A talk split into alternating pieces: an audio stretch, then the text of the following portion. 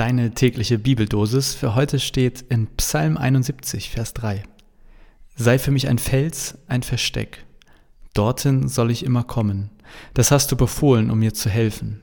Du bist ja mein Fels und meine Burg. Und aus dem Neuen Testament, aus 2. Timotheus 4, Vers 18, der Herr wird mich vor allen bösen Anschlägen bewahren und mich sicher in sein himmlisches Reich führen. Mal vorweg. Ich bin Pastor, das wissen die meisten von euch ja. Aber mir fällt es echt eigentlich immer schwer, regelmäßig in der Bibel zu lesen. Nicht, weil ich es nicht mag, aber ich weiß auch gar nicht, ob es was mit der Bibel an sich zu tun hat. Ich meine, ich würde auch gerne ein paar Kilo abnehmen, schon seit vielen Jahren. Aber egal, was ich anfange, nach einer gewissen Zeit höre ich dann doch wieder auf. Und so ähnlich ist es beim Bibellesen bei mir auch.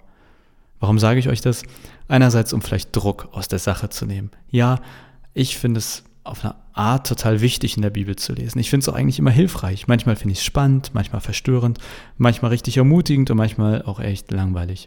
Aber ach, ich, ich glaube, ich will eigentlich nur sagen, wenn es dir auch schwerfällt, regelmäßig und beständig in der Bibel zu lesen, du bist nicht alleine. Wir sind mindestens zu zweit. Auch deshalb mache ich ja diesen Podcast hier. Andererseits sage ich dir das, glaube ich, aber auch, weil ich heute gemerkt habe, ich muss mich echt motivieren.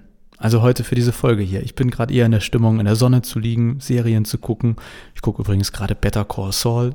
Finde ich gar nicht so doll, aber ich bin schon in Staffel 4. Naja, okay. Aber langer Rede, kurzer Sinn. Ich musste mich heute fast zwingen, diese beiden Verse zu lesen. Und dann habe ich sie gelesen und hatte keine Lust, was dazu zu sagen. Und dann ist etwas passiert, was mir immer mal wieder beim Bibellesen passiert. Ich konnte mich fallen lassen, sozusagen in diese Verse hineinfallen lassen. Und in dem Moment habe ich gar nicht so sehr mit dem Kopf, aber dafür mit dem Herzen die beiden Verse irgendwie gelesen.